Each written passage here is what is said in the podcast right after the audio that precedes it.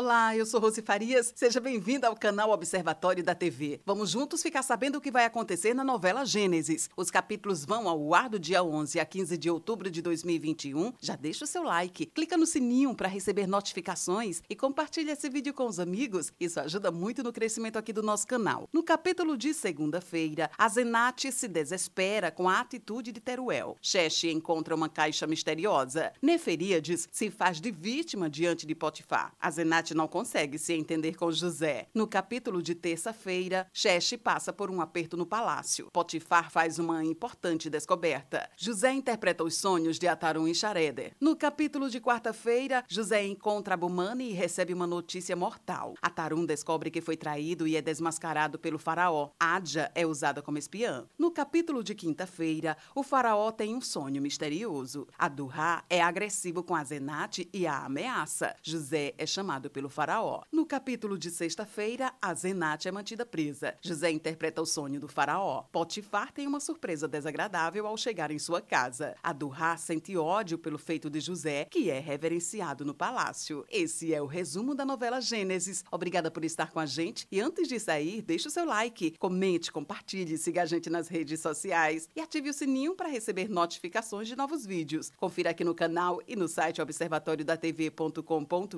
o resumo resumo de todas as novelas e tudo o que acontece no mundo da televisão e na vida dos artistas. A gente se encontra por aqui. Beijos e até a próxima novela.